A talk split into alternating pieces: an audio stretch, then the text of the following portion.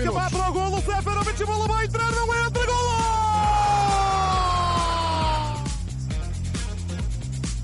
Bruno Fernandes! It is quite magnificent. Voltou para Abel Ruiz, atenção, está fora da baliza, o remate, golo!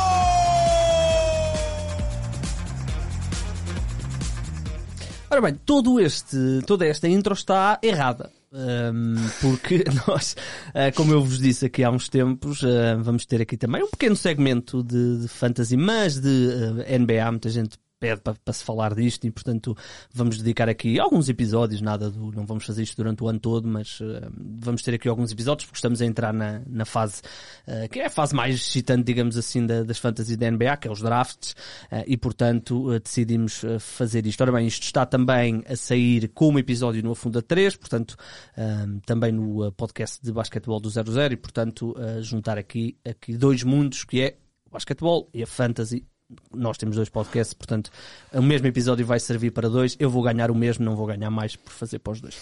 Ora bem, um, tenho aqui o Rodrigo. Rodrigo, uh, nós já tivemos aqui a última vez sobre os nossos Sacramento Kings. Uh, agora vamos falar um bocadinho de, de fantasy. Um, ganhaste alguma no ano passado? Ano passado ganhei uma. Uma por, uma por pontos eu ganhei. Boa, boa, boa. Eu só joguei uma vez por ponto, não, não senti. Uh, muito bem, eu ganhei duas, duas em quatro, portanto não fiquei mal. Um, na que nós estávamos juntos, perdemos dois na primeira ronda, né? Playoff. Eu, pelo menos, eu perdi. Tu foi depois? Foi, perdi para o nosso Vitória. Uh, muito bem, muito bem. Ora bem, vamos então começar. Este primeiro episódio perdi... vai ser. Diz, diz. Desculpa, perdi não, eu empatei, mas como eu, eu fiz uma uh, classificação pior na fase classificatória, foi exato. Facadona. eu, eu, como toda a gente na história das fantasies, eh, as lesões rebentaram-me toda. Eh, eu dominei a fase regular, como tu viste. Totalmente. E depois cheguei ao playoff, foi incrível, incrível. Bem, uh, melhor sorte para este ano. este primeiro episódio, basicamente, é só para olharmos para os tipos de liga que há, e há muita coisa. Se vocês acham que há muita coisa no futebol, preparem-se. Uh, e uma coisa muito rápida sobre estratégia, estratégia não para este draft específico deste ano, mas estratégia geral para os drafts da, das ligas redraft. Já vamos falar um bocadinho. Ora bem, Vamos começar pelos tipos de liga, Rodrigo. Uhum. Se eu me esquecer de alguma coisa, uh, alerta-me. Portanto, temos ligas de pontos, temos ligas de categorias e temos ligas roto. São as três, as três principais. principais tipos de liga.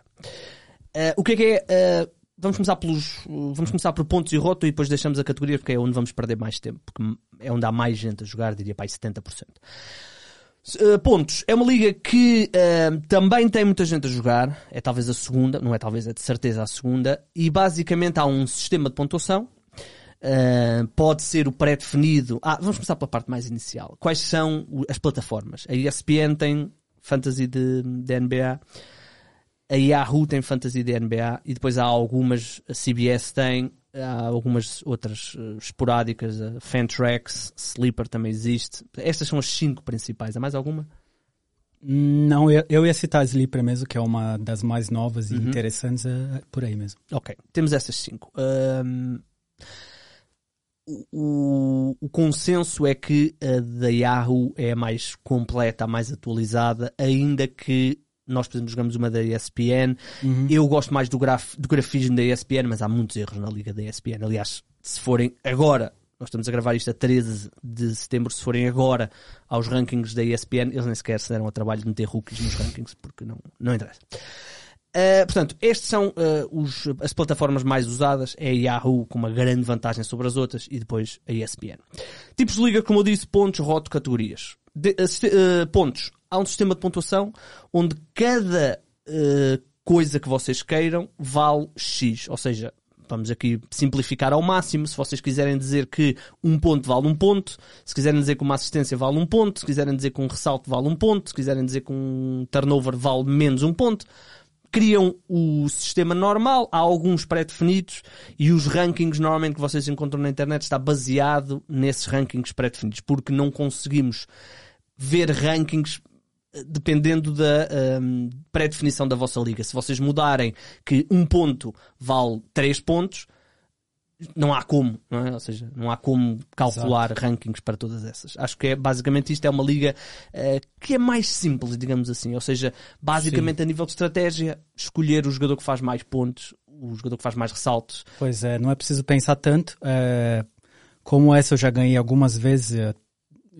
É, por onde eu comecei, né, a jogar as fantasies. É, assim, a minha liga eu não posso levar muito em em perspectiva porque a gente criou a nossa própria pontuação, os duplos duplos a gente tem uma pontuação a mais, uhum. mas a, ah, recentemente, né, a, o, a NBA junto com o Yahoo eles fizeram uma atualização no, no sistema de pontos, né, para valorizar mais o, os tiros de três. Agora o tiro de três vale três. Uh, eles mudaram os ressaltos, antes valia 1, agora vale 1,2, as assistências 1,5, enfim. Tentaram aí repaginar o jogo para deixar mais atual, mas num basquete mais dependente da linha dos três pontos.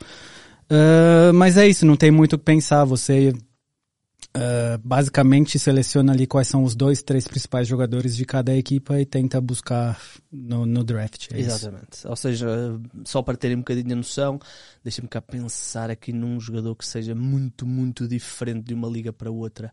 Uh, o Russell Westbrook. O Russell Westbrook, não este ano, mas anos anteriores, em ligas a pontos, em ligas de pontos, é um jogador, se calhar, do, da primeira ronda, top 10. Em ligas de categorias está muito cá para baixo. Está para aí 30 lugares de diferença. Porquê? Porque as ligas a pontos, se o jogador fizer uh, más percentagens, isso não entra. Ou seja, só contam as estatísticas acumulativas. É verdade que no caso do Russell Westbrook os turnovers prejudicavam um bocadinho, mas o volume que ele dava em pontos, assistências e ressaltos colocavam-no lá em cima. Acho que é um, é um exemplo mais fácil para vocês perceberem a diferença de valores entre os dois jogadores, entre as duas categorias. Um, Acho que os postes também variam muito. Porque alguns deles têm pontuação baixa, mas na liga por categorias eles conseguem um duplo-duplo, conseguem blocos, sempre valem a pena. Exatamente. na seja... liga por pontos já não é assim tão alto, porque eles Exatamente. têm um, um usage menor. Né? Exatamente. Ou seja, um jogador como um Robert Williams, por exemplo, numa liga uh, de categorias, uh, uma liga a categorias por jogo, está também no top 20. Obviamente ninguém o escolhe no top 20, mas está no top 20. Numa liga por pontos está imensamente para trás. Porquê? Porque é um jogador que se for preciso faz 10 pontos por jogo, só que compensa com dois ou três, dois ou três blocos, que para ligas, categorias é muito, muito importante. Compensa com 7, 8 ressaltos, compensa com uma percentagem de 80%. E, portanto, uh, tudo coisas que são importantes para umas ligas e não para outra. Um, basicamente é isto, né? Ligas de pontos, olhar, é muito importante os jogadores que fazem mais coisas. Ou seja, aquilo que vocês acharem que vai ser o melhor marcador vai logo ter um valor absurdo.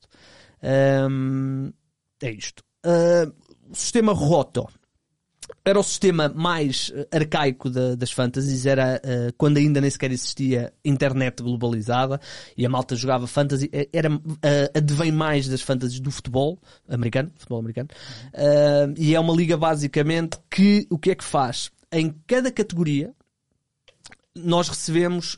Hum, exatamente, em cada categoria, dependendo das, das, categorias que vocês escolherem, em cada categoria o hum, vosso jogador contribui. Vamos imaginar que é ressaltos, ele ganha um ressalto, ganhas um ressalto na tua categoria. E ao final da semana eles vão comparar os ressaltos a todas as equipas que estão na liga. Vamos imaginar que são 12. A equipa que no final da semana fizer mais ressaltos vai ganhar 12 pontos. A equipa que fizer segunda melhor ressaltos vai ganhar 11 pontos. Assim sucessivamente, até a equipa que fizer menos ressaltos ganha apenas 1 ponto. E no final do, da Fantasy, eles vão somar esses pontos todos e vão dizer esta equipa foi a que somou mais pontos dentro do nosso sistema de rotaçaria. Basicamente é isto. Há uma outra forma de jogar uh, Roto que é uh, head-to-head, ou seja, um contra um. O sistema é mais ou menos o mesmo, ou seja, o jogador que ganha mais ressaltos vai ganhar um ponto naquela categoria, o que fizer menos ressaltos dessa semana, uh, num contra um, vai ganhar zero, e portanto depois somam esses uns e zeros, uns e zeros, até uma classificação final. É um sistema muito básico e é um sistema que já muito pouca gente joga. Já jogaste uma vez? Não, não, não conheço ninguém que jogou e nunca também não, joguei. Também, não. Uh, são eh, os mais antigos é que jogavam e, e falam disso. Uh, é isto. Qual é que é a categoria mais uh, jogada? É a categoria por categorias. As as ligas isso. por categorias. O que é que isto significa? Vocês escolhem X categorias, podem querer só duas, podem querer só uma, não, só uma é impossível. Mas podem querer três, podem querer oito, podem querer nove, podem querer quinze, podem querer todas as que vocês quiserem. Ahm, vão ter essas categorias. O mais normal é haver nove, já vamos dizer quais são, e depois jogam um contra o outro. Ou seja, as ligas têm que ser números pares, podem ser ligas de 4, de 6, de 8, de 10, de 12, de 14, de 30, mas tem que ser sempre par, que é para jogarem um contra o outro e vão, e, e vão somar pontos nessas categorias. Só uma, uma quick up rápida antes de coisa. Há uma outra forma de jogar categorias que é hum, mais categorias, ou seja, eh, eu jogo contra ti, se eu ganhar 5 categorias e tu só ganhas 4, eu ganho um ponto. Ou seja, não ganho pontos nas categorias, ganho sim um ponto e depois eh, somas os uns e os zeros. É uma forma também de jogar. A forma mais normal é, em nessas nós competimos um contra o outro, nessas nove categorias. Quem ganhar mais categorias ganha a semana, mas isso não é assim tão relevante porque nós podemos ficar 5-4 e ele ganhou a semana, mas eu fiz 4 pontos, ou seja, vai somar 4 pontos à minha à minha Ao teu retrospecto. ao meu retrospecto da, da, da, da, fase e vai somar 5 derrotas. Ah, ou seja, tudo isto vai, é como, exatamente como na NBA, vamos ter as vitórias e as derrotas. Nesse caso aqui também pode haver empates. Ah, acontece. Ah, e no final, vamos ter, vamos imaginar ah, que jogámos ah, 100, eu fiz 100 categorias onde ganhei durante toda a fase regular e perdi 70. E isto vai dar uma percentagem e depois, de acordo com essa percentagem, vai ordenar nas standings e depois, dependendo do número de equipas que vocês queiram que vá aos playoffs, estas equipas vão aos playoffs. Quais são as categorias normais, Rodrigo? As normais são pontos, ressaltos, eh, assistências, roubos de bola, blocks. As e duas percentagens As duas de- porcentagens é, e algumas pessoas jogam os turnovers também. Os turnovers e os triplos. E os triplos, isso. Ou seja, eh, estas são as nove categorias mais usadas, digamos assim. Nós no ano passado jogámos Uhum. eh, com ressaltos ofensivos e ressaltos defensivos, experimentámos, houve quem gostasse, houve quem não gostasse. Este ano, em princípio, vamos jogar com turnovers, eh, é o mais normal, da, ou seja, é o mais normal. Qual é que é a questão aqui dos turnovers? É que os turnovers funcionam ao contrário. Enquanto todas as outras categorias ganha quem tiver mais, nos turnovers ganha quem tiver menos. Ou seja, quanto menos turnovers, mais probabilidade tens de, de ganhar. Ahm, há outra coisa que é ligas onde se pode mexer diariamente ou ligas onde se pode mexer semanalmente. O que é que isto significa? Em ligas diárias, todos os dias nós podemos adicionar jogadores. Uh, dependendo do número de transferências por semana que nós temos. Uh, há ligas que gostam de mexer muito, há ligas que gostam de mexer pouco. Portanto, uh, vamos imaginar que temos sete transferências, temos uma transferência por dia, basicamente. Podemos fazer sete logo no primeiro dia, mas depois já não podemos mexer até ao final da semana. Há ligas que só deixam fazer três, há ligas que deixam fazer cinco, varia depois uh, consoante aquilo que vocês queiram fazer. Uh, e há ligas semanais, ou seja, à segunda-feira, antes da hora do primeiro jogo, vocês têm que escolher uma equipa que vai fazer a vossa semana.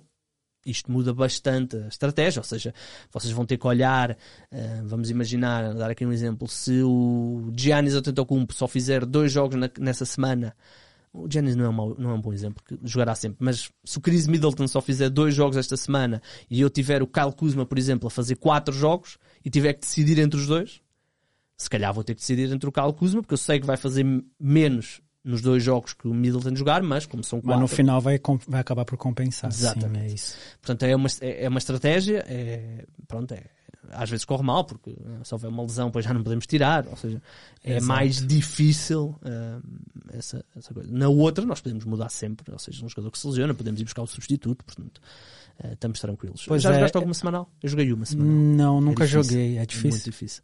É porque a certa altura tu tens back-to-backs e começas, cara, se meter o gajo, se ele joga, se não joga, pois, é que depois não tens hipótese.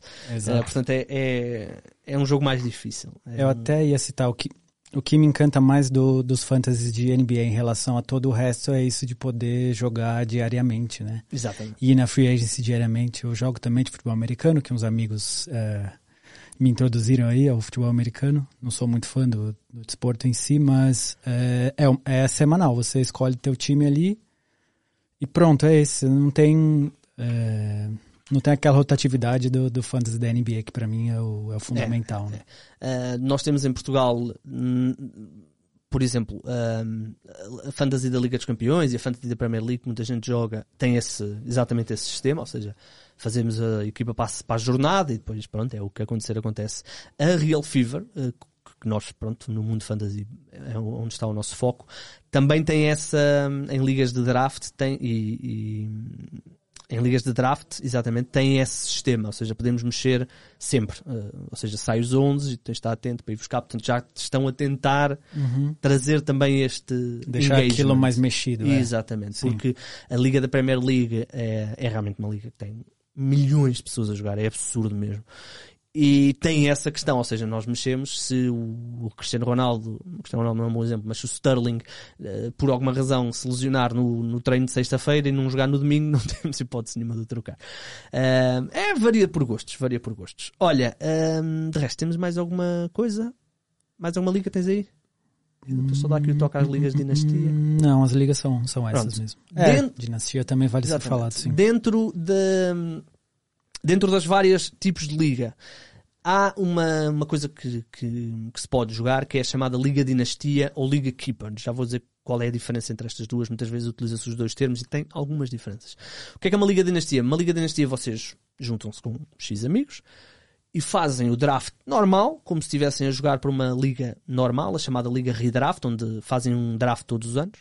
Só que esse, prime... esse draft que vocês fazem, vocês vão ficar com ele para sempre. Enquanto houver liga, essa é a base da vossa equipa. Obviamente, depois com trocas e, e- e dispensas e irem buscar jogadores, podem. eh, obviamente, o plantel muda, mas eh, percebam que eh, é basicamente é o mais parecido com a realidade da NBA.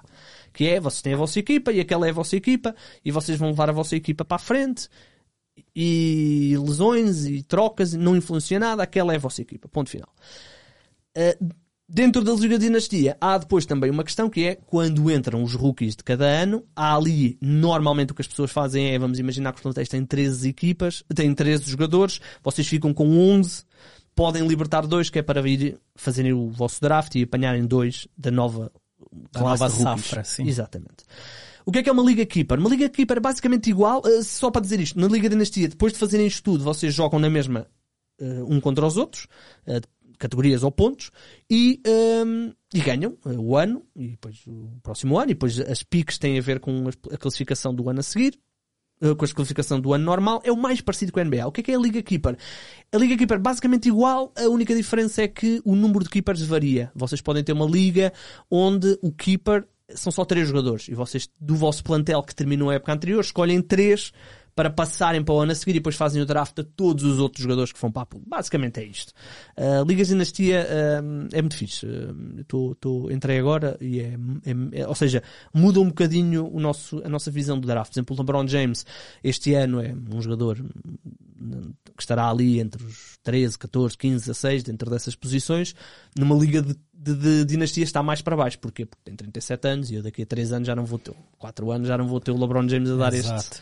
Não vale a pena desperdiçar, entre aspas, uma, das, uma das tuas três primeiras picks num jogador de 37 anos. Exatamente. Ou seja, temos que jogar um bocadinho com isso. Jogar com o valor atual, mas também com o upside. Muda um bocadinho. Por exemplo, ah, há jogadores este ano, por exemplo, o, o Chet Holmgren está lesionado. Não vai jogar. A época toda. Num redraft, ninguém vai escolher em draft, espero eu. Ah, num redraft, ninguém vai escolher em draft. Numa dinastia, é um jogador da primeira ronda. Ah, partindo de vocês do, do princípio que nesse primeiro ano não vão ser tão competitivos como ah, as restantes equipas, mas ah, é um jogador que teoricamente terá um valor tão alto quando estiver a jogar que vocês podem esperar um ano para ter realmente um, um jogador daqueles. Mas Ah, acho que pela lesão eu, eu não teria pei- peito de selecionar depende, o, depende do que achares. Se achares que aquilo é uma lesão que pode ser recorrente, normalmente aquilo é é uma lesão que é, é fluke e foi meter o pé no chão mal e Exato. de- varia. É à vossa vontade. Varia se acharem que o homem vai ser o Yao Ming, não o escolham. Se acharem que vai ser o, o sei lá quem é que é incrível. Se acharem que ele, não o Shaquille O'Neal, que é um bocado maior que ele, mas se acharem que ele vai ser um, sei lá quem é que é, tem assim, nem, lá, nem, nem consigo criar não uma consigo comparação. Pronto, se acharem que ele vai ser um Michael Jordan, mas na versão post, escolham na primeira roda, como vocês quiserem. Ahm, muda um bocadinho. Ora bem, vamos falar aqui de estratégias muito rápidas. De, já falámos um bocadinho da estratégia de, de pontos, ou seja, os jogadores com mais pontos, jogadores com mais saltos, ou seja, as principais figuras. Agora vem a questão mais difícil, porque se vocês pensarem bem, numa, numa liga a categorias, vocês têm nove categorias. Uh, vamos ignorar os turnovers porque funcionam ao contrário, mas vá, tem oito categorias. Uh, oito categorias, há vários tipos de pensamento. Vocês podem querer ser regular nas oito categorias, podem querer ser muito fortes em cinco categorias ou em seis categorias, podem querer ser fortes em três ou quatro, médios em duas ou três e maus em uma ou duas. Podem, há vários tipos. Ou seja, a estratégia de draft varia muito. E há bocadinho o que o Rodrigo estava a dizer, um jogador que seja um poste é mais beneficiado numa categoria, numa liga de categorias do que numa liga de pontos. Porquê? Porque uh, as categorias que ele é bom, blocos, roubos, pronto, não é bem o poste, mas esse tipo de jogadores, como há em menor volume, tem mais valor para uma liga de categorias. E portanto a estratégia muda. Ou seja, um jogador que vocês digam assim, não, neste gajo não é grande coisa, uh, só faz 5 pontos. Ok, mas se calhar faz dois roubos por jogo. E se fizer dois roubos por jogo, é do caraças. E portanto varia muito na construção da vossa equipe. Vamos começar só a olhar aqui para algumas estratégias muito básicas de, de fazerem draft. Os drafts funcionam por snake, Normalmente, há quem goste depois de fazer reset na terceira ronda ou na quarta ronda, conforme, mas normalmente o que acontece é em Snake, ou seja, quem escolhe a primeira escolha vai escolher a última na segunda ronda, escolhe a primeira na terceira, escolhe a última na quarta, escolhe a primeira na quinta, e assim sucessivamente. Quem for o segundo é o penúltimo, assim sucessivamente. Uh, é exatamente igual às, aos drafts do, do futebol.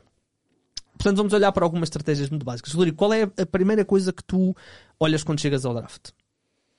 Qual é o primeiro. A primeira coisa que tu. Ah, ok. A primeira coisa quando eu chego no, no draft é mesmo a primeira coisa que eu vejo. Onde estão ali as minhas pérolas escondidas. É Exatamente. a primeira coisa que eu faço. Exatamente. Isso é muito importante. E o que é que isto significa? Vocês têm que conhecer minimamente a plataforma onde estão. Portanto, se estiverem no, na ESPN, normalmente há mais deste tipo de jogadores. Já vou explicar o que é que isto significa. Na IAU não há tanto, eles são mais nivelados. O que é que isto significa? Jogadores que vocês achem que fora da, daquelas principais piques, porque eh, muitas pessoas perguntam, vamos começar por aqui, é mais fácil começar por aqui. Uhum. Muitas pessoas perguntam quem, é, quem seria a tua primeira escolha, uh, quem é que é o jogador que tu escolhias na primeira ronda. E eu digo sempre, é um bocado indiferente. A não ser que tu tenhas a escolha número 1 um e vais buscar o Jokic, tudo o que é para baixo, o valor é mais ou menos semelhante. Ou seja, se tu escolhes o Kevin Durant em quarto e o Joel Embiid em quinto, não, é, não faz tanta não, diferença. Não, ou seja, é, é, um grande jogador na mesma. Ok, um pode se lesionar mais, o outro pode se lesionar menos, mas isso não temos bem como saber. Uh, portanto, não há grande. A não ser que tu faças uma estupidez, ou escolher o Desmond Bain em quinto, Ei, é estúpido. Mas desde que tu mantenhas mais ou menos naqueles 12, 13 de primeira ronda que normalmente há, não tens uma grande diferença. Obviamente, este, nos últimos anos o Jokic tem sido absurdamente regular, muito forte e muito constante e não falha jogos e portanto é a primeira escolha em grande parte dos drafts, eu diria que em 90 e muitos por cento dos drafts. Mas tudo o que vem aí para baixo é depois dependendo do que vocês queiram fazer da vossa equipa. Ou seja, se escolherem o Gianni, já sabem que não vão ser particularmente fortes em lançamentos livres. Portanto, têm que ter um bocadinho essa noção, mas não. Ele está até bem no Eurobasket. Pois está, aliás, não é? Todos bem no Eurobasket. Até o Lauri é. Markkanen está inacreditável. Está um fenómeno, sim. Um, e portanto, não há grande. E depois a outra coisa que muitas pessoas perguntam é o emparelhamento da primeira com a segunda ronda. A não, uh, não sei se vais concordar com o que eu vou dizer. A não ser que te façam um erro parvo, não há grande diferença. A não ser que façam, por exemplo, olha, vou escolher o Giannis e vou agora. Uh, vou, o Giannis não. Vou escolher um Kawhi Leonard na primeira ronda. Não é para escolher na primeira ronda, mas vamos imaginar. E agora vou escolher o Porzingis na segunda. Dois jogadores que normalmente têm alguns problemas físicos. É para isso. Não façam isso.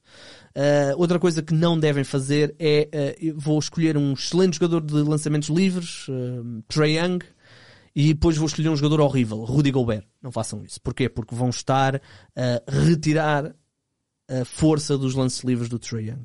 E vão estar também a retirar, por exemplo, a força dos blocos do Rudy Gobert. Ou seja, a não ser que façam um mau emparelhamento ou um emparelhamento horrível, de resto não é muito diferente. Escolherem o LeBron James e o. sei lá, quem? O Paul George, ou se escolherem o Joel Embiid e o Trae Young, é indiferente. Você está bem, sim. Não tá, estão sempre bem. Mas é isso, o ideal é você não, não bloquear uma qualidade de um jogador Exatamente. com a debilidade de, de um outro. Exatamente. Principalmente no início, que as disparidades, é, a qualidade é tão alta em alguns aspectos e tão baixa em outras nisso dos postes, então Exatamente. é isso. É, é só tentar não fazer um emparelhamento muito abstrato. Ahm, ou seja, vocês podem perfeitamente escolher o Joel Embiid e o Trae Young. Porquê? Porque não há assim nada. Ou seja, o Trae Young não é um grande ressaltador, o Joel Embiid é um bom ressaltador. Mas está mais ou menos. Ou seja, conseguem estar mais ou menos. Ou seja, não há nenhuma categoria horrível em nenhum que anule o forte do outro, como aconteceu na- no emparelhamento de Trae Young com, com, com Rudy Gobert, onde o Young lança a 90 e tal por cento de lance livre, o Rudy Gobert lança a 60 ou 65, 70, é. ou lá o que foi. Ou seja, a percentagem global desses dois jogadores vem cá para baixo. Os ressaltos também vêm cá para baixo, mas depois dá para compensar. Os- os- mas estamos a tirar valor. Ou seja, é só não tirar valor às nossas, eh, à nossa primeira escolha. É basicamente isso. Depois a questão das lesões. Hum, eu sei que tu olhas para isso, não é? Ou seja, jogadores que nós sabemos que têm uma boa probabilidade de falhar muitos jogos. Antigamente, eh, a linha média de um jogador andava entre os 70 e os 75. Neste momento, anda entre os 65, mais ou menos. Ou seja, nós já partimos do princípio que vai haver muito poucos jogadores, ou pelo menos os melhores jogadores não vão fazer 75 jogos. Vão fazer 65, 67. Se houver ali um problemazinho, podem baixar para os 60. Ou seja, já não é, já não é aquele problema de o X jogador faz 60 e o outro faz 75. Porque já são muito poucos os grandes jogadores que fazem 75. Exato. Hoje em dia, ali, uma linha entre 68 e 72 jogos, você já É está espetacular. no Já- já é lucro muito imenso. Ou seja, já não há muito esse problema. Ainda assim, dentro disso, há alguns jogadores que nós sabemos que calhar só vão chegar aos 50. Alguns exemplos nós já demos aqui, o Kawhi, o Porzingis, mais um ou outro que tenhas aí. Ah, o Embiid é um jogador que também tende a lesionar-se com alguma regularidade. O LeBron, que nos últimos anos tem se lesionado Tem muito Anthony também, Davis. também já Anthony Davis. Esse exatamente. aí eu fujo desde sempre. Aliás, não sei se viste um vídeo que o Anthony Davis, na primeira vez que jogou NBA 2K23, Uhum. o jogador dele lesionou-se. Aham, fi- já eu sou. Genial. Genial. Eu já tive em uma fantasy e me arrependo totalmente. Mas Também tive é uma, isso. mas foi por troca e depois consegui até retrocá-lo bem. Boa. É, ah, foi numa das nossas, Foi não foi, nossa. é, foi essa troca, foi uma troca, sim. Mas é, além dos jogadores ali escondidos, ah, os lesionados é a uma das. Não é das primeiras coisas que eu faço, porque eu faço quando sai o, o último mock draft lá. Eu já excluo os jogadores que eu sei que vão estar muito tempo lesionados, eu simplesmente excluo. Eu não me importo se vai me sobrar na, na pick 100, 110. Pô, mas essa é, é outra questão. mas tem esse porém. Mas esse é outra. Exatamente. Eh, eu vejo às vezes as pessoas dizerem: Ah, eu nunca vou escolher o Kawhi Leonard. E eu percebo o que as pessoas querem dizer, mas há uma coisa que é muito importante que é. É claro que eu não vou escolher o Leonard nem na primeira, se calhar nem na segunda e se calhar nem na terceira. Mas se na quarta ronda ele estiver lá, ah, vou ter que pensar. Não estou a dizer que o vou escolher, mas estou a dizer que vou ter que pensar. Porque eu sei que há uma probabilidade de ele só fazer 50 jogos, ou 55, ou lá, whatever. Mas há uma possibilidade de ele fazer 60. Ou há uma possibilidade de ele fazer a média normal, fazer 58, 59. E um, jogador desses em quarta ronda, ou quinta ronda, ou se o Lonzo Ball estiver na última ronda ah, deste draft, na última ronda também o escolho, não perco nada, não é? Não, não, não, vou gastar uma, uma pique de oitava ronda para um gajo que se lesionou durante seis semanas e já vai em sete meses. Mas, ou seja, tem tudo a ver com a posição. O risco, o risco-reward.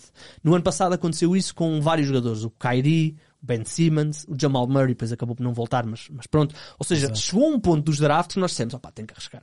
Se não der, olha, manda-o embora. Exato. O Kyrie eu arrisquei na cento e alguma coisa. O Ben Simmons eu também arrisquei em alguns drafts. Eu tive dois drafts do Ben Simmons. Pá, depois chega a um ponto tu dizes, ok, pronto, não vai jogar, tem que mandar embora. Mas Mas é aquilo, o Kawhi fizer 55 jogos o, e jogar duas vezes na semana, digamos. Ele faz mais em dois jogos do que Exatamente. muitos jogadores fazem em cinco, então. Exatamente. Por exemplo, o Porzingis, que é um jogador que muita gente não quer. O Porzingis, eh, por jogo, estava no top 10. Obviamente, no total não está no top 10. Porquê? Porque não jogou jogos suficientes. O Kyrie, por exemplo, se não estou foi o quinto jogador, foi o quinto melhor jogador por jogo. Um, e, portanto, chega uma altura que nós temos que não é? olhar se o risco vale a pena. Essa é uma coisa que é muito importante. E depois há uma outra coisa que é importante dizermos, que é um jogador ser, a, a expressão em inglês é injury prone, um jogador ser injury prone não é o mesmo que um jogador que se lesionou no ano passado. Por exemplo, o Damian Lillard. O Damian Lillard é um jogador que, na sua carreira, fez sempre épocas No mínimo 70 jogos. no mínimo 70 jogos. No ano passado, se teve realmente um problema, era um problema que já era recorrente na carreira dele, e foi operado e jogou, sei lá, 20 jogos, eu não sei quantos é que ele jogou. Isto não faz dele um, um jogador injury prone, faz dele um jogador que no ano passado realmente teve uma lesão, que, que, que certamente houve muita gente que o escolheu em primeira ronda e ele não, pronto, não deu. Não quer dizer com isto que o Damian Lillard este ano seja um jogador que eu nunca vou tocar porque se lesiona sempre. Não. É um jogador que no ano passado se lesionou. O que já não é igual ao LeBron James, que é um jogador que nos últimos 4 anos, basicamente desde que chegou aos Lakers, teve sempre lesões relativamente graves que o fizeram perder sempre muitos jogos. Uh, portanto, isso é muito importante também uh, dizer. Por exemplo, o Chris, o, um, o Chris Paul é um jogador que se lesiona com muita regularidade, mas o Paul George, se olharmos para as lesões que o Paul George tem, é lesões de azar. O homem partiu uma perna, o homem teve uma lesão que eu já não via na, na NBA desde os anos 90, desde o Jamal Mur do, do, um, do Stephen Marbury, que foi uma lesão no, no, no ligamento do cotovelo. Cotovelo Nunca sim. tinha ouvido falar disso. Portanto, são lesões que eh, não é impossível controlar. O Nikola Jokic pode amanhã no. Ele já foi eliminado do Eurobasket, mas pode no primeiro jogo de pré-temporada uh, cair mal e sofrer uma ruptura no, no, joelho e não jogar a época toda. E é um jogador que nas últimas duas Exato. épocas fez, numa delas fez 82, na outra fez 75. Portanto, é isso, é isso das lesões é uma coisa que não tem como prever. Não, porque não vamos, vamos, vamos lembrar o Carl Anthony Towns. Os primeiros cinco, as primeiras cinco temporadas dele, acho que ele fez praticamente 80 jogos em todas. E aí ele teve duas épocas que ele teve muitas lesões e o ano passado ele já jogou a, uhum. praticamente o ano todo. Uh, então não tem como prever, tem, é isso. Nós podemos minimizar, não prever. Exato. Não prever. Uh, portanto, não há como prever. Uh, nós sabemos que, por exemplo, o Kawhi Leonard, os, este ano os Clippers têm 15 back-to-backs, é a equipa com mais back-to-backs, a par dos Golden State, se estou em erro. Portanto, sabemos que desses 15, provavelmente em 15 ou 14, o Kawhi Leonard não vai jogar. Portanto, já sabemos que, ou seja, 15, já sabemos que há vários jogos que ele não vai jogar. Um, e portanto. Ou seja, o teto dele já é 67 jogos. Exatamente. ou seja, se ele não tivesse nenhuma lesão a época toda, o que é muito improvável, uh, já o teto já é só 67. Portanto, é, é realmente importante isso. Uh, ou seja, podemos minimizar, ou seja, tentar não escolher Kawhi, Porzingis, um, não tem, esses emparelhamentos, por exemplo, se eu, se eu tiver Kawhi Leonard foi a minha, vamos imaginar, a segunda ronda. Escolha. Escolhi com o Leonard, arrisquei, senti que o homem vai ser incrível. Mesmo que o Porzingis esteja lá na sexta ronda, eu não vou escolher. Porque há uma boa probabilidade de eu ter dias onde os dois não jogam. É bom ter, saber dosar a quantidade de risco também. Né? Exatamente. Já exatamente. teve anos aí que eu arrisquei dois, três e geralmente não, não dá certo. É bom é. você ter um nome ali de risco que você acha que pode valer a pena, ok. E aí, talvez um lá no final. É, é isso, isso, é isso. Uh, ou seja, neste ano há, no ano passado havia muitos mesmo. No ano passado, o, Murray, o ano passado estava recheado. Kyrie, é. Este ano uh, há o Jaron Jackson Jr., que teve mais uma lesão no joelho, e há o Lonzo Ball, que teve uma lesão é, que continua. Que a novidade, né? É, o Lonzo Ball está sempre. Uh, portanto, temos esses dois que vão entrar na época lesionados. Acho que são assim os principais. É, são esses dois. São os principais. É, são. são. portanto, são esses dois. São os dois de risco, ou seja, que vão ter que são jogadores que, se estiverem bem, se calhar são top 50 aos dois, mas vão entrar os dois na época com lesões no joelho. Ah, e depois tem outra coisa que é importante dizer, que é o tipo de lesão. Por exemplo, o Pascal Siakam no ano passado entrou com uma lesão no ombro. Exato. Uh, num instantinho estava a jogar e foi brutal a época toda. O Jaron Jackson Jr. este ano entra com uma lesão no ligamento do joelho. É totalmente diferente. Totalmente diferente. Porque um jogador que se lesiona num joelho está parado, não pode fazer nada. Um jogador que se lesiona numa mão a condição física não muda. Exato. Ele pode continuar a correr. Ele ainda faz os trabalhos físicos. Exato. Exatamente. Ou seja, a preparação já vai ser diferente. E depois não é só isso. É que uma lesão num ombro, a probabilidade, ou num ombro, ou numa mão, ou num braço, como teve o Paulo Jorge, a probabilidade de influenciar a tua hum, prestação é menor do que se for num joelho. Se tiveres dor num joelho, estás, estás chato.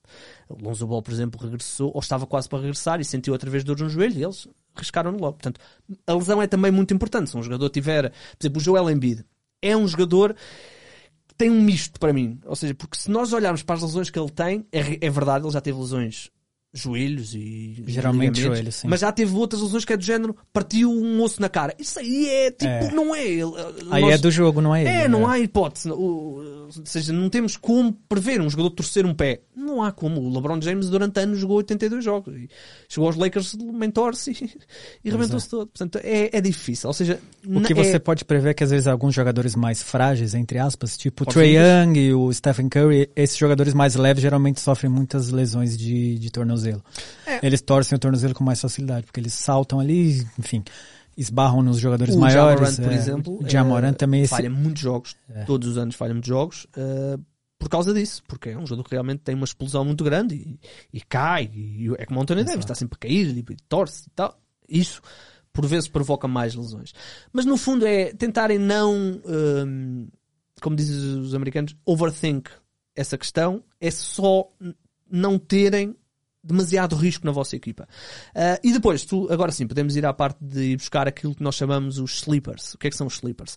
São os jogadores que, na nossa análise, com base no nosso conhecimento, ou com base em pessoas que ouvimos, ou com base em no que vocês quiserem, em numa taróloga, no que vocês quiserem, que vocês achem que estão avaliados no vosso eh, provider, ou seja, ESPN, Yahoo. Ah, porque vocês quando fazem o draft, vocês não é os jogadores estão todos num, num molho e vocês tiram um papel e sai jogador. Não, os jogadores estão ordenados. Ou seja, a Yahoo, a ESPN fazem um ranking deles e dizem o Chico é o nós acreditamos que vai ser o 50 melhor jogador e o Pedro vai ser o 51 primeiro e o Afonso vai ser o 52 segundo. E vocês escolhem, ou pelo menos é-vos apresentado com essa ordem. Naturalmente eles não acertam se calhar nem 40%, porque é impossível, não é? Ahm, e vocês podem olhar para aquilo e dizer, opa, está aqui o João Pedro, que a ESPN está a dizer que ele vai ser o centésimo melhor jogador. Pá, mas eu tenho a ideia que o gajo este ano vai, vai ser bom, ou porque sabemos que houve alguém que foi trocado e ele agora vai ter mais eh, minutos, ou que o gajo fez uma excelente pré-temporada. Vou escolhê-lo a 50. Whatever. Vou escolhê-lo a 60, 50, porque acho que ele vai retornar valor. Isso são os chamados sleepers, não é? Portanto, isso é um muito importante. É, é aí que se ganha. Quando eu disse que eh, o emparelhamento da primeira com a segunda escolha eh, não é assim tão importante, a primeira escolha não é assim tão importante, o que é importante é descobrirmos estes jogadores. Eh, e há duas formas de fazer drafts. Podes ir pelos jogadores seguros, ou seja, podes chegar à terceira ronda ou ao final da terceira ronda e dizer vou aqui ao Damar DeRozan, que ele vai me dar exatamente aquilo que eu sei que ele vai dar. Ou podes ir, chegas à quinta ronda e dizes, ou à sexta e dizes, olha, vou arriscar no Devin Vassell, que é um jogador que eu acho que vai me dar valor de quarta ronda, está avaliado como jogador de décima ronda e eu vou escolhê-lo na sexta ronda. Ou seja, também É não interessa irmos muito cedo a esse tipo de jogadores. Ou seja, não interessa eu dizer assim, pá, eu acho que o Shengun este ano vai ser top 5 ou vai ser o 40 melhor jogador. Vou escolhê-lo a 40. Isso, ok. Não. É indiferente. Aí você perde a tua, a tua descoberta, porque assim, na pick 40 você pode conseguir um nome seguro, um nome tradicional, e, o- e esse jogador continua lá na board, vai, 60, 70, aí ninguém selecionou. A partir das 70 e pouco cair na tua mão, é aí que você faz a, a, a diferença no teu jogo. né? Exatamente. É aí. Ou seja, é nós anteciparmos valor. Não é escolhermos o jogador no valor certo. Porque um jogador, na quarta ronda, se o, vamos imaginar que o Shengun é um nome muito popular, por isso é que estamos a falar dele. Se- vamos imaginar que o Shengun realmente vai dar um valor de quarta ronda. Pois vai, só que na quarta ronda eu posso escolher um jogador de quarta ronda que também vai dar valor de quarta ronda. Portanto, não ganho nada. Se eu escolher na quinta ronda, se ele der Exato. valor de quarta, já ganho um bocadinho. Mas também não vai ser brutal. Só pra dar um exemplo, eu posso ter o Robert Williams na quarta ronda ali, a pique, sei lá, 60. Acho que ele não chega até lá, né? É muito difícil de chegar até lá. Jarrett Allen, talvez. Não passa por mim, né? Acho que o Jarrett Allen é um é jogador que chega na 50, 55, por aí. Uhum. Eu posso ter o Jarrett Allen na, na terceira, quarta, quarta ronda e o Shengun na sétima. Pronto, eu não preciso gastar esse cartucho no- na, quarta, na quarta ronda, é isso. Isso é muito importante, exatamente. No ano passado, deixa-me cá ver quem é que foi incrível. O DeJounte Murray. DeJounte Murray no ano passado terminou no top 10. dos- do- acho que foi o sétimo, no final de tudo, foi o sétimo melhor jogador em, em Fantasy. Eh, eu não me lembro quando é que ele foi escolhido, mas diria que foi escolhido para na terceira ou na quarta ronda. Foi, eu lembro que essa era uma pick que era bastante con- controversa, porque a ESPN colocava ele no top 20, e aí todo mundo começou a fugir. Como assim, DeJounte Murray top 20? Não. Sobrou para a terceira. Aí é? passou 40, 50, ele foi, todos os drafts foi lá pra 40 e 50. Pois, isso, atenção, isso é impossível para ver. É impossível. Eh, Eu vou-vos dar, por exemplo, o exemplo do Tyrese Maxey. O Tyrese Maxey no ano passado foi incrível. Meu Deus, é o melhor jogador. E, depois, e, e- e eu lembro-me de estar aqui a falar e dizer assim: pá, não sou assim muito fã. Eh, e depois o homem explodiu e incrível. E meu Deus. E eu vou dizer porque é que, porque é que isto não há como prever. O Tyrese Maxey é um jogador que na faculdade lançava a 30% de 3. No primeiro ano da NBA lançou a 30% de 3. No ano a seguir lançou a 47%. 10% de 3. Isto é uma subida de 50 e tal pontos, de 50 e tal lugares num ranking. Sim. É impossível para ver. Não, é do género, não tens como. É, O Maxi foi um dos meus maiores acertos da última. Não foi no nosso, mas no Fantasy por pontos. pois, Foi minha pick 180 e deu valor de pick 50. é isso. Mas não há como prever. E há sempre, todos os anos, há jogadores desses. eh, jogadores que explodem. Ah, uma coisa que é importante. eh, é uma arma minha que eu vou acabar, que eu vou soltar aqui para as pessoas. Mas tem muito jogador que cresce de, de valor no, nos playoffs. Que às vezes você nem se dá muita conta. O, o, o Maxi, por exemplo, nos playoffs passados ele jogou muito bem pelos Sixers. Fez uma, uma época normal, Uhum. mas nos playoffs teve mais chances e jogou bem. Você já parte do pressuposto que é um jogador que está em evolução, que Exatamente. você já deixa ali no teu radar para a temporada seguinte. Isso é muito importante. E há outra coisa que também é muito importante, que é, nas últimas duas, três semanas, os valores são muito inflacionados. Temos muitas equipas que já desistiram e temos muitos jogadores, por exemplo, o Moses Brown dos Oklahoma City Thunder. Há dois anos, ele terminou a época e nós dizíamos, este gajo é inacreditável. Este gajo, o homem faz 30 ressaltos se for preciso. N- E fez. Só que no ano a seguir foi dispensado da equipa. Porquê? Porque eh, o jogador não era bom, a equipa estava a tentar perder e então estavam a colocar os piores jogadores e um jogador que seja mau, mau entre aspas, mas que tem nível da NBA, porque senão não estava na NBA, se tiver 35 minutos de jogo, aí ele vai fazer ressaltos, vai fazer, então um jogador que é grande vai fazer imensos ressaltos, vai fazer blocos. Portanto, isto é muito importante. Portanto, não olhem para aqueles jogadores que nas últimas duas semanas fizeram números inacreditáveis e digam, não, vou ter que escolher este jogador que ele é incrível. E tem outra coisa também, ele estava recheado de jogadores ruins em volta, Exatamente. jogos péssimos, o que mais tem é bricks, né? Então acaba que o nesse caso o poste é favorecido e inflacionado. né? Exatamente. Ou seja, tenham cuidado com, com isso. É uma coisa muito importante também. Ahm, de resto, é eh, basicamente isto. Ou seja, eh, para draft é muito importante tentarem eh, escolherem uma estratégia.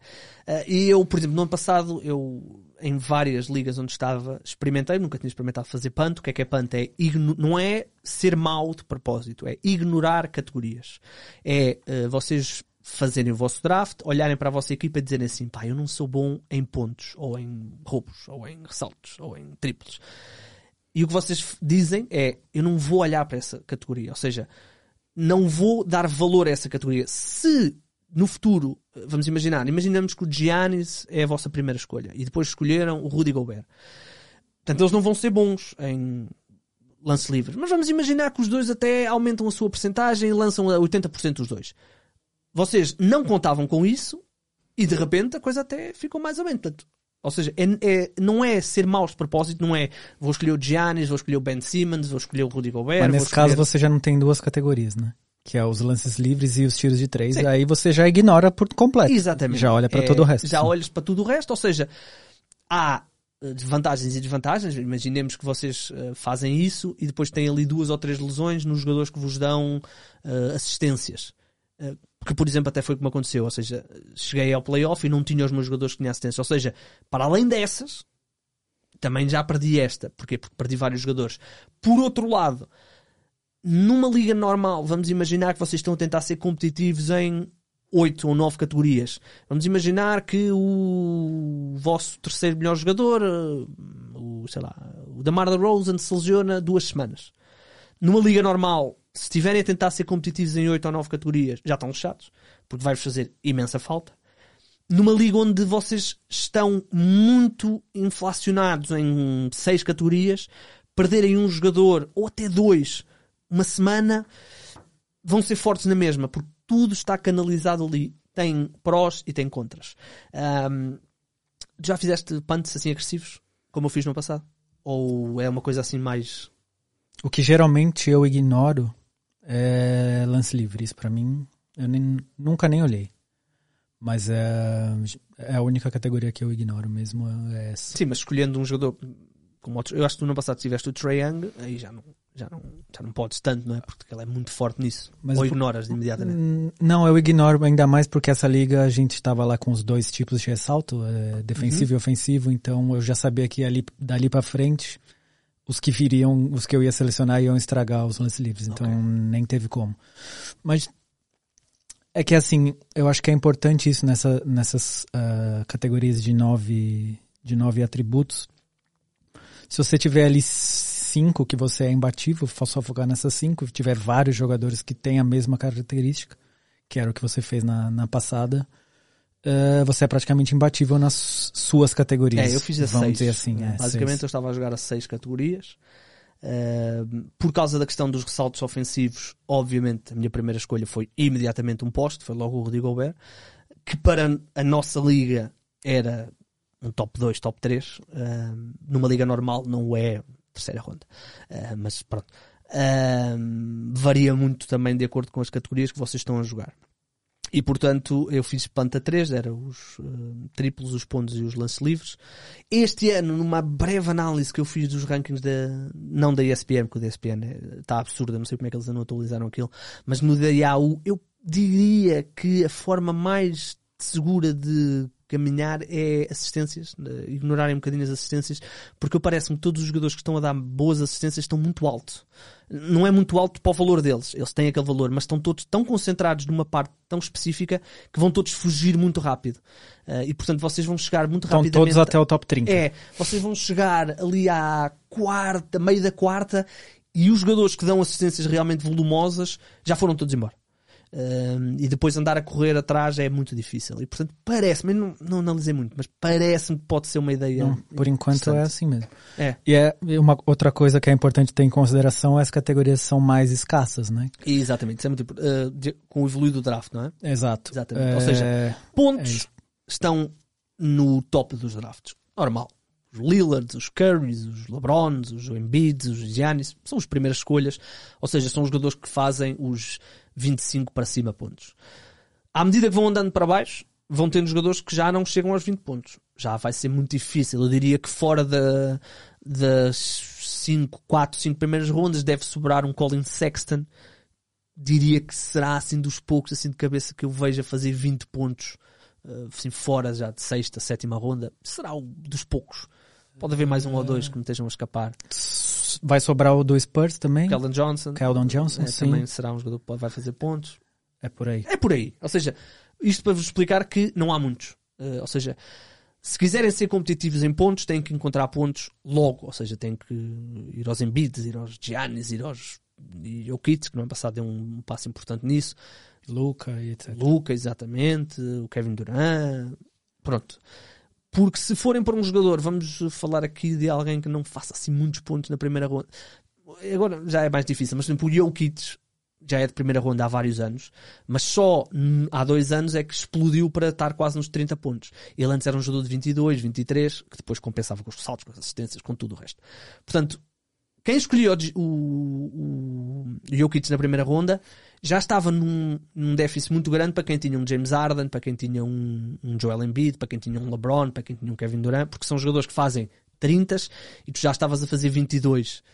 Portanto, Exato. já estavas ali. Agora já não, já não há tanto. Já, assim, na, na, primeira ronda, diria que não, James Harden talvez tenha um decréscimo na sua pontuação, normal. Uh, Ainda assim, todos chegarem tem 20 pontos. É, pelo não, menos. isso, isso é. mal era. Todos. Uh, todos, isso não há hipótese. Uh, portanto, pontos, estão, pontos e assistências estão cedo nos drafts, triplos estão sempre. São sempre, há sempre. Aliás, vocês nem têm que se preocupar em fazer draft a triplos, porque mesmo depois, quando começam a liga, jogadores livres que fazem dois ou três triplos por jogo é aos montes, aos pontapés. Exato. Portanto, um jogador, por isso é que um jogador como o Clay Thompson, que é um jogador que toda a gente adora e toda a gente gosta muito, não tem assim tanto valor numa liga de draft, porque yeah, ele é realmente muito bom e é melhor que todos os outros que estão livres, não, não é isso que eu estou a dizer. Mas os quatro triplos que ele faz, nós conseguimos facilmente recuperar com um que faz dois e meio. Exato, busca na free agent É. dois jogadores, pronto. Os triplos e os roubos de bola são o que você mais encontra, porque se você analisar, quase todo jogador consegue pelo menos um roubo de bola por Exatamente. partida. A média, a, a média basicamente é eh, quando chegam ao final, a média de categorias é 16 pontos por jogador, ou seja, entre os que marcam mais e os que marcam menos, vocês querem estar acima dos 16, e aí são muito fortes nessa categoria dos pontos. Nos roubos é 1.2, mais coisa, menos coisa, obviamente isto às vezes varia, pode haver um ano que, que varia, ou seja, tudo o que seja na média da vossa equipa, se estiver acima de 1.2, estão bem. Blocos é 0.8, portanto estão ali também bem. Uh, triplo está a subir, todos os anos sobe, portanto é impossível dizer-vos qual é que é a, a média. Uh, portanto, basicamente é isto. Há mais uma categoria assim que eu esteja a me esquecer. Basicamente é isto. Uh, os pontos, eh, depois é os- as percentagens, os turnovers é. E os, ah, e é só para fecharmos mesmo. A questão dos turnovers. Eh, eu tenho a certeza, Rodrigo, tenho a certeza absoluta. Quando nós fizemos o nosso draft, vai haver escolhas tão estúpidas porque Ah, fazem poucos, poucos turnovers, mas é tão, é tão certo como eu estar aqui. Isto acontece todos os anos. E o exemplo que eu dou sempre é o Robert Covington. Agora não, porque pronto, está numa equipa mais apetrechada e, e ele próprio já não é o mesmo jogador. Mas o Robert Covington, eh, numa liga normal, andará ali, ou vá, nos últimos dois anos, andará ali nos 70, 60. Porquê? Porque nas categorias pequenas, roubos e blocos, ele dava uma boa, um bom boost muito importante. Se tu tirasse, se tu contares os turnovers, ele, é- ele era top 40. Porque ele não faz nenhum turnover. Exato. O que é que isto para dizer o quê? Ignorem os turnovers. Literalmente, não olhem para os turnovers. Porque se vocês olharem para os turnovers, vocês vão deixar o Luca Doncic para 30 e tais. Porquê? Porque ele faz aos 5 Exato. turnovers cada vez. Uh, portanto, ignorem. Ou seja, não olhem. Porque os turnovers vocês conseguem gerir durante a semana, retirando jogadores e mexendo. E depois, e os, os melhores jogadores vão ser penalizados em relação aos piores jogadores por causa dos turnovers, porque um jogador como o Luka Doncic que tem um usage de 30 e tal por cento vai ser penalizado em relação ao Robert Covington que tem usage de 5%, só que não faz nenhum turnover. Uh, tu olhas para turnovers uh, quando Hum, Não, Não. Nunca olhei. Eu já tive até o Russell Westbrook em ligas que e tinha tinha, o Trae Young, não é? e tinha o Trae Young, sim. nun- Nunca olhei. Óbvio que você tenta Tentas o mundo, parvo, o- né? é, o mundo ideal seria você ter uma equipe perfeita em tudo, É, é mas impossível. é, mas é impossível. É, você já tem, tem que entrar no draft ou no- nas suas ligas com essa consciência. Exatamente. A equipe perfeita não existe. É, e há outra coisa que é muito importante, que é, é, nesta questão também da equipa perfeita, é, há muita gente que faz os drafts do género, este é o, é o melhor jogador que está disponível neste momento, vou escolhê-lo. E este é o melhor jogador que está disponível neste momento, vou, vou escolhê-lo, e assim sucessivamente. E depois chegam ao final e têm uma equipa ah, demasiado forte numa... Demasiado, entre aspas, nada é demasiado, mas tem uma equipa inacreditavelmente em pontos, espetacular, e todas as outras categorias são más. Ou seja, é tentarem escolher o melhor jogador disponível sim, mas que faça sentido na vossa equipa. Se vocês tiverem o, vamos imaginar, três escolhas, Luca Don, um, Trae Young, segunda ronda Damian Lillard, terceira ronda Fred Van Vliet. Tem esses três. Faz sentido na quarta ronda ir- irem buscar um Rudy Gobert não vai sobrar para a quarta ronda, mas vamos imaginar que sobrava. Faz sentido ir buscar o Rudy Gobert? Não. Por dois motivos. Primeiro, vocês são muito fortes em lançamentos livres, vão ficar mais fracos. E os 10, 12, 13, 15 ressaltos que o Rudy Gobert faz, ou os 3 blocos que ele possa fazer, se somarem os outros 3, vão ser fracos na mesma. Exato, vai dar quatro somados dos outros três. Exatamente. Exatamente. Ou seja, é importante que vocês tenham o mínimo. ah, Ao final da terceira ronda, eu gosto sempre de fazer um olhar geral para a minha equipa, dizer pá, na quarta ronda, na quinta ronda, eu não posso focar em blocos ou em roubos. Porquê? Porque eu posso até tentar consegui-los mais à frente e pelo menos ser competente nessa categoria, mas nesta quarta ronda eu tenho que melhorar as categorias onde eu não é sou forte, é nas categorias onde eu sou médio. Portanto, se eu tivesse estes três, eu ia querer um jogador que me fizesse muitos roubos. Nessas duas, três categorias do meio, digamos assim. Ou seja, o Van Vliet já faz, mas os outros dois não. Ou seja, eu ia querer essas. E depois, lá para o fim, se conseguisse equilibrar os blocos, ok. Se não conseguisse, simplesmente ignorava. Mas o que eu ia dizer também que é muito importante é, é, muitas vezes o que o que rege a tua equipe é a primeira escolha, é o que, o que sobra na, na sua mão. Isso é importante também. Aqui teve uma vez que sobrou o Giannis na pique 6, sei lá, do- dois, dois anos atrás. Eu escolhi o Giannis, obviamente. Claro. A minha próxima foi o quê? Russell Westbrook. Ou seja, eu já tinha os meus triplos duplos ali engatilhados sempre. Foi quando o Westbrook foi pro Wizards ainda, que ele foi lá e carregou tudo. Então é isso. Muitas vezes a tua estratégia tem que estar Sim, em sim. aberto. É Você não muito, tem que estar com a cabeça fechada. Exato. né? Ou seja, tem tudo a ver com a primeira. Eu, eu gosto de fazer primeira e segunda escolha, sendo aquela ideia do emparelhamento, eu gosto sempre de fazer essas duas primeiras antes depois de ver o que é que pode, posso fazer e posso lutar e posso coisa.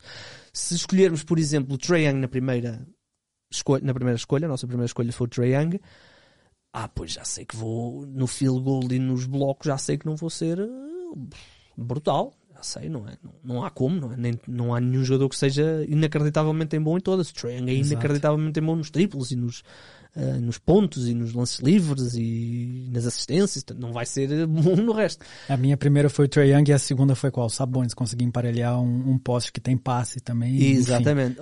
Que é importante, ou seja, nos blocos. Que no, quase não existe, né? Post, é, postes com passe. É Jokic, Sabonis. Uhum. Depois não consigo nem pensar em outro. São os dois principais da NBA nesse O momento. São Horford fazia, É, o Horford, alguns, mas é muito lá mais para trás. É basicamente é isso, sim, sim, sim. É isso, ou seja, eh, tudo tem que fazer sentido. Não podem escolher por escolher. Eh, vocês não podem ter uma equipa que é só jogadores bases que vão marcar muitos pontos e marcar muitas assistências. Pode ser espetacular e vocês podem. Eu lembro-me que havia um jogador na nossa equipa que adorava quando chegava aos mil pontos numa semana. E, e eu dizia assim: sim, ok, chegaste aos mil pontos, mas tens eh, 30 roubos, meu. Que- ou seja, o que é que estás a fazer?